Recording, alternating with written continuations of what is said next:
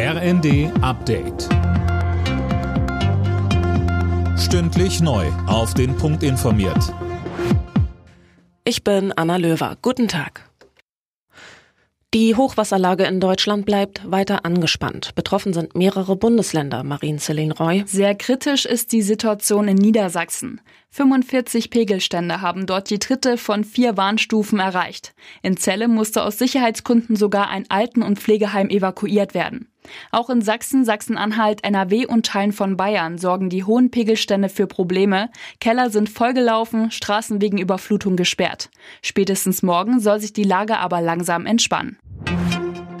Das israelische Kriegskabinett berät heute wohl über einen Vorschlag, wie der Gaza-Krieg beendet werden könnte.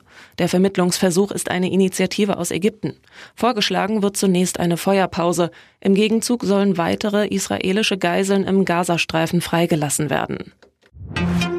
Die Menschen in Deutschland haben rund um die Weihnachtszeit wohl weniger im Handel zugeschlagen als in den Vorjahren. Der Handelsverband geht in diesem Jahr von einem Minus im Weihnachtsgeschäft aus. Grund wegen der aktuellen Krisen sei die Konsumlaune nicht gerade die beste.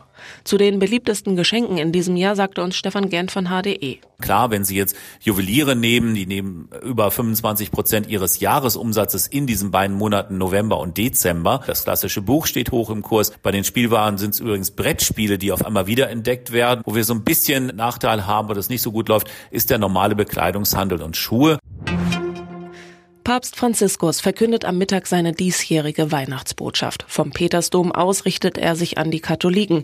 Letztes Jahr hatte er dazu aufgerufen, den sinnlosen Krieg in der Ukraine zu beenden. Dieses Jahr wird wohl auch der Nahe Osten im Fokus stehen. Alle Nachrichten auf rnd.de